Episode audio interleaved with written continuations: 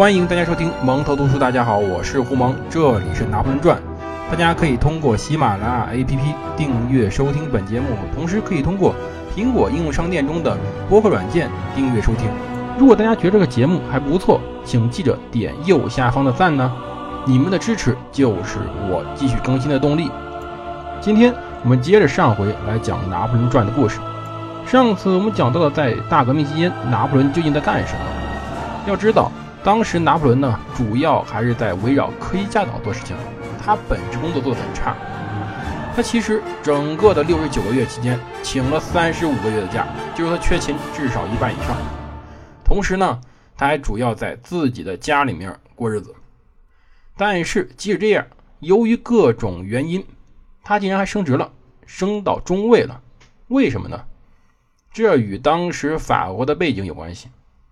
法国当时啊，主要军官还是贵族，或者说整个欧洲在中世纪以后，直至二战以前，军官主要都是贵族，包括英国。这种贵族军官呢，对于国王是有深厚感情的。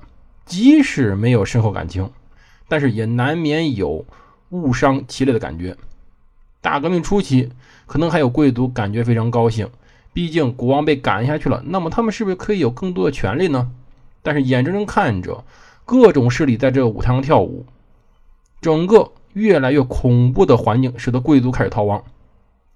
当时有大量贵族逃亡，同时军官大量缺勤，导致拿破仑这种二十多岁年轻军官又肯干事并且支持法国政府的态度，实在是令人非常的需要。所以呢，当时整个上下对于当时的拿破仑都是非常容忍的，包括他的将军以及包括他的直属上司。而这个时候，我们上一次在留个口说，当时还是发生其他事儿了。其实拿破仑的升职啊，只是当时历史中的一个小浪花，真正的大事在于发生在国王和王后身上。要说我们的国王和王后好长时间没出场了，今天呢，把他拉出来看看到底发生什么事儿了。要知道呀，当时在一七八九年。七月十四号当天，在发生革命的时候，国王和王后还在凡尔赛宫呢，他们过得挺好的。所以发生革命之后，他们第一反应是迅速的留在凡尔赛宫，不回巴黎去了。巴黎太危险了，连巴士底狱都被攻占了，到处都是暴民，那里太危险了。可是随着革命浪潮前进，老百姓不愿意了。十月五号发生了非常巨大的一次波动。当时百姓们把当时的凡尔赛宫包围了，他们高呼着：“国王回到巴黎去！国王回到巴黎去！”声音震天动地，响彻宫殿。当时甚至说夸张的说，国王的画像都被震动起来了。国王王后是听到这声音了，但是呢，他们仍然想拖延时间，于是呢，他们根本就没有到底想干什么。国王只是露个面，然后。他们想着这样子，我露个面总可以吧？你们可以满意的吧？你们回家吧。然后呢，当时的巴黎民众根本就不满意。巴黎民众当时还想要更多的满足。王后，他们希望那个骄傲、冷漠、无耻的奥地利女人也正站出来，就是她，她应该低下自己的头。于是叫声越来越大：“王后，王后到阳台上来！”这时候，玛丽·安托瓦内特脸色惨白。非常的恐惧。实际上，此时是拉法耶特，那个在独立战争中，就美国独立战争中起了至关重要作用的人，站了出来。他说：“王后，您有必要去安抚一下群众了。”这时候，玛丽王后正拉着自己的两个孩子，她呢还保持着贵族尊严，挺直胸膛，她一头走向了阳台。这时候呢，他表现更像一个走向刑场的人，但是没想到后来他真的走向刑场了。随后，周围呼喊起来“王后万岁”。可是，这时候大家的表情以整个人们的这种性格就反映出来了。人的性格呢，是最容易在危急时刻反映出来的。我们讲了这么多期，路易十六什么性格？比较懦弱，老好人一个。这种人遇到这种大事时候容易退缩，容易没主意。而玛丽·安托瓦内特什么性格？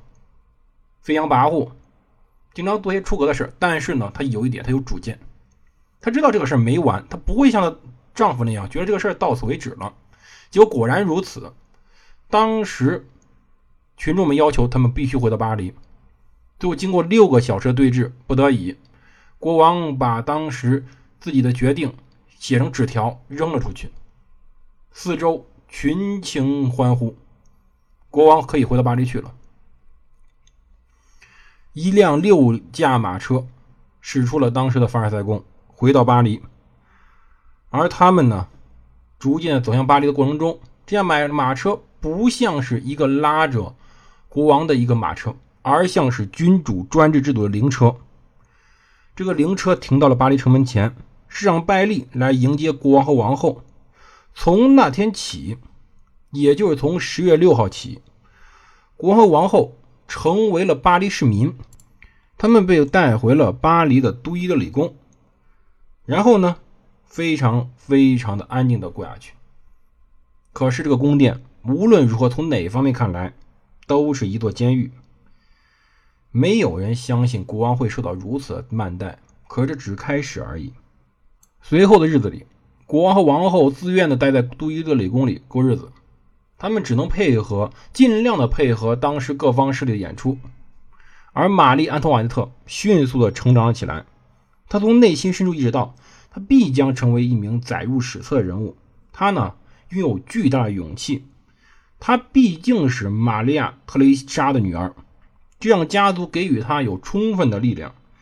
她开始做各种方面的准备。其实当时啊，有个米拉波伯爵，他一直作为国王势力和当时的国民议会势力之间的调停人，经常呢。与当时的国民议会以及玛丽王后进行商讨，居中效调停，以解决当时的困境。米拉波伯爵当时发誓效忠，他呢同时向两方效忠，国王与人民。在两方进行生死搏斗之时，他居然同时担任了双方的总参谋长，同时给两边出主意。米拉波伯爵在议会上、在集会上、在俱乐部里演讲，他要宣传，他要辩论。要接近访客，他呢，当时有三四个秘书围着他工作。可是呢，在努力的工作着，他尽量在想维持当时法国政局的平衡。他用全部的热情献给了双方，一部分给了当时的国王，一部分给了人民。但是呢，毕竟这种两边都出力的方法，通常的结果是两边都不讨好。当时玛丽王后。觉得他呢不太好，王后觉得这种事儿毕竟是你是贵族，你更应该忠于你的国王。可是国民呢更觉得不好，国民们认为他呢是在努力的维持旧秩序，甚至要恢复旧秩序。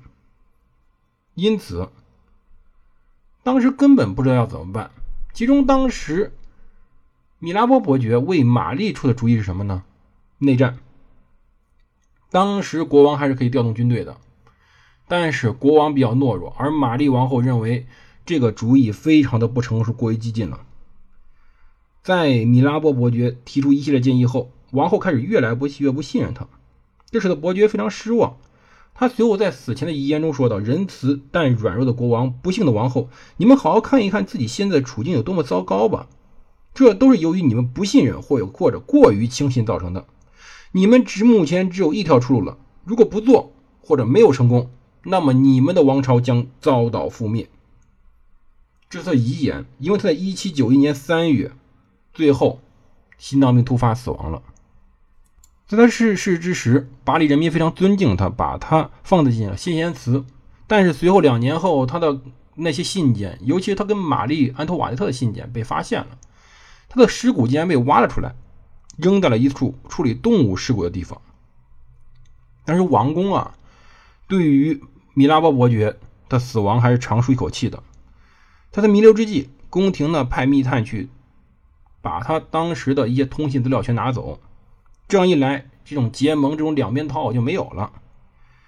但是，米拉波伯爵的死，使得有个问题直接显示出来了：那个在宫廷中和议会中的调停人不见了，他死了。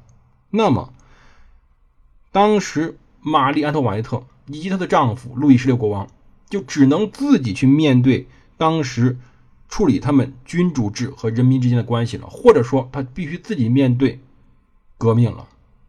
究竟随后发生了什么事儿，以及随后在发生此事时，拿破仑到底在干干什么？